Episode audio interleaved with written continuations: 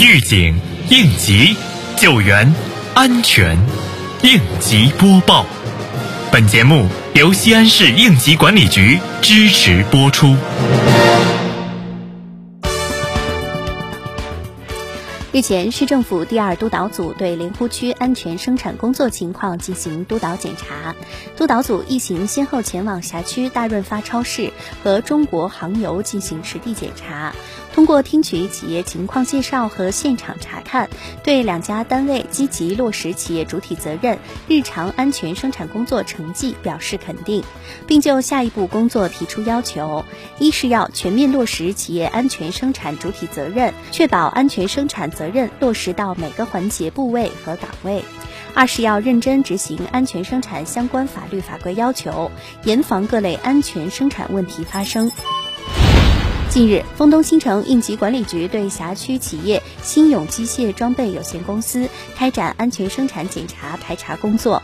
检查组对企业应急预案、管理制度隐患排查治理台账进行检查，同时对现场生产设备、电气线路、安全保障设施等进行检查，确保正常运转，全面排查各类安全隐患。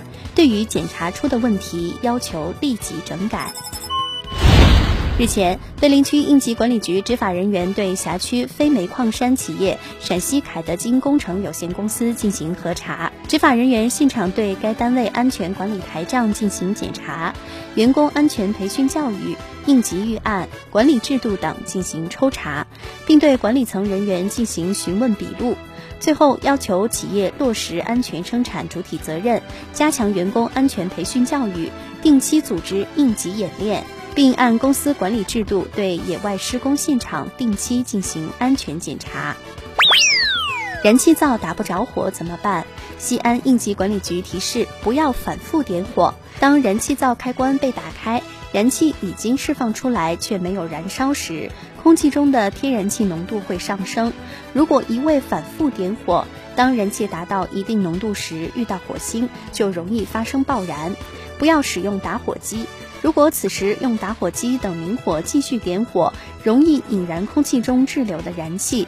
不要自己更换燃气灶具，燃气灶具的更换或修理需要专业人士，不建议用户自行操作。感谢收听本次应急播报，我是小陈。